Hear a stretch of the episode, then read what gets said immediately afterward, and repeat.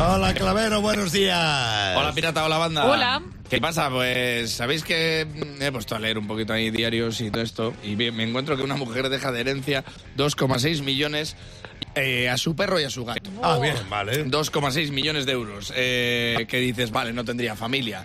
Tres hijos. Ay, Ya te, ya te tienen que caer mal las criaturas para haberse dejado Ay. perro y al gato. O sea, porque el perro, bueno, es el mejor amigo del hombre, pero dejárselo Pero al gato. ya te tienen que caer mal los críos. No se lo dejo yo al gato ni aunque me ponga la cara del desreque. O sea, el gato con lo ambiguos que son. Porque el perro está feliz, pero el gato está felino. O sea, que no, que no te puedes fiar de un gato. Bueno, el caso es que la señora dice que no la venían a visitar. Encima cayó enfermo y tampoco la vinieron a visitar ni a cuidar y se lo dejó a las mascotas. Parece esto un capítulo de pelo pico pata porque, porque la señora eh, no se ha cortado un pelo y a los chavales les ha salido por un pico por meter la pata. O sea, te quiero decir, coño, vete a ver a tu madre, criatura. ¿Cuánto tiempo estuviste sin ir a verla? Si hasta el Froilán va una vez al mes a ver a su abuelo. A Abu Dhabi, vete a ver a tu, a tu madre. Anda, anda, gañán. Es que vive en Shanghái, como si vive en San Etero, que vayas a ver a tu madre. Que es tu madre, además está mala y tiene parné, tiene parné. O sea, pues, se apellida Liu. Ay, ¿en qué Liu te has metido? Por no ir a ver a la ahí. Que vayas a ver la que tiene parné. Pues, y los chavales, cada vez que iban, se reían del perro porque lo sacaba a pasear con chaleco la madre. Sí, Llega a el perro, mira a los tres hijos como diciendo, ¿quién me va a recoger la mierda de los tres hermanos?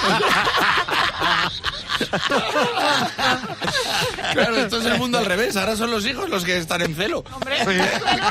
Claro, claro, claro, claro. Ella dijo, ¿a quién le dejo la herencia? Y pienso, pienso, pienso, tanto pienso, tanto pienso, se lo dejas al gato. La decisión de la madre ha sido pura y la de los hijos purina. Dice, pero mamá, ¿cómo cuando dónde conoces tú un perro que tenga tanto dinero? Dice, en Miami, el Pitbull. El Pitbull tiene el mismo dinero. Así que cúrratelo porque la madre está viva, no ha muerto. No. Y entonces todavía puedes recuperar el dinero porque en, en China está prohibido dejárselo a tus mascotas el Ah, dinero. Ah, sí. Claro, tiene todo el sentido del mundo. Porque claro, en China cuando dicen este gato está rico no se refieren a adinerado. Claro, no eso pues de como si aquí se lo dejas a un bocadillo de chorizo. No le puedes dejar ese, ese pico de dinero a un gato. Ese pico de dinero para un gato de España sería el almanzor. Para uno de China es el almorzar. O sea, eso- ¿En qué se gastó el dinero? En comida, pues se ha dejado el gato.